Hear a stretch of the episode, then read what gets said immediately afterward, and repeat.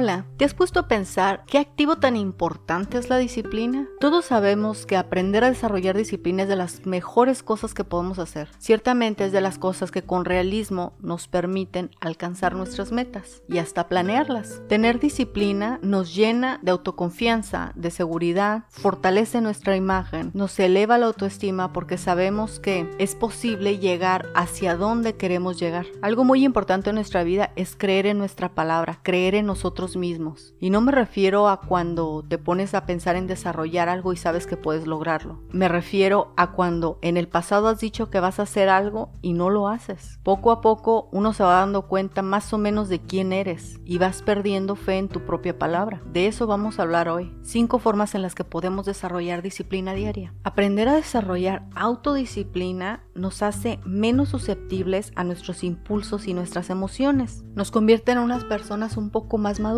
Entonces, para crear autodisciplina diaria, lo primero que vamos a hacer es crear una lista semanal y completarla. Lo ideal es crear una lista diaria de actividades que deseas terminar. No solamente son laborales, la vida está compuesta de muchísimas áreas. Si tienes que terminar un informe, llevar a los niños a la escuela, lavar y preparar la comida, eso también forma parte de la lista. Por eso es mejor crear una lista semanal. De esta forma no te estás forzando a terminar una tarea en un día y a decepcionarte por si no lo logras. Tienes 7 días para completar las tareas que te aseguran que la próxima semana va a ser mejor que esta. El número 2 es, tienes que determinar tu motivación de hacer algo. Es importante entender la motivación que tienes para hacer algo. Puede ser un tipo de motivación positiva, como sería pues, si quieres bajar de peso, bueno, puedes comprar una ropa más chica o pensar las cosas que vas a hacer ya que hayas perdido ese peso que deseas. O a esta yo le podría llamar un poco de motivación negativa. Y aquí pongo mi caso. Tengo cuatro años tocando violín. Realmente en el pasado inicié tantas cosas y no las terminé que yo sentí que mi mundo se encogió. Así que ahora, con tal de no volver a dejar algo, hago todo lo posible por ser constante ensayando y asistiendo a clase. Le llamo un poco de motivación negativa porque te motiva a hacer algo que no quieres que suceda el número 3 es desarrolla un plan sobre lo que vas a hacer cuando no tengas disciplina, cuando no te sientas fuerte para hacerlo. Por ejemplo, si tienes que asistir a una fiesta y estás cuidando tu peso, lo que puedes hacer es comer antes de ir a tu fiesta, decidir que vas a comer lo que tú quieras, pero solamente va a ser un día, o estar muy consciente que cada cosa que comas va a tener un impacto en tu cuerpo y en tu energía. El número 4 es masteriza el terminar las cosas. Es importante decidirte a terminar terminar lo que empiezas. Muchas veces pensamos, lo termino mañana, lo hago mañana, pero en el mañana se han perdido muchas cosas. Tienes que ser intencional y darte cuenta e identificar qué cosas pierdes cuando decides postergar aquello que debes terminar.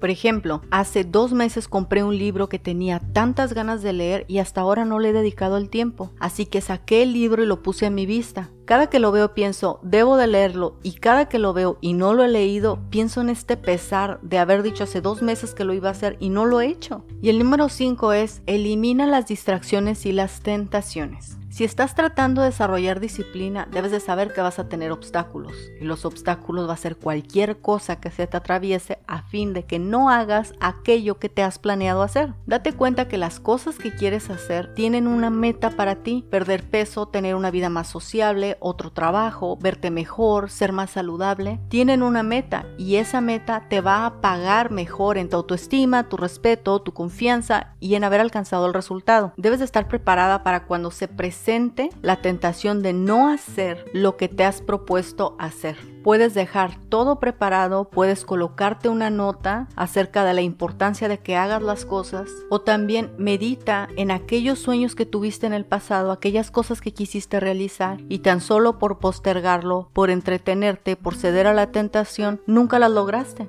Para desarrollar autodisciplina debes de saber hacia dónde quieres llegar y cuál es el costo de llegar hasta allá. Debes de tener planes alternos para cuando no quieras hacer las cosas. Y debes darte cuenta que una vida exitosa y la madurez están del lado de trabajar diariamente por aquellas cosas que queremos. Es posible que ya estés rodeada de todas las cosas que consideres un éxito y que lo único que haga falta es que tengas la disciplina para seguir desarrollándolas.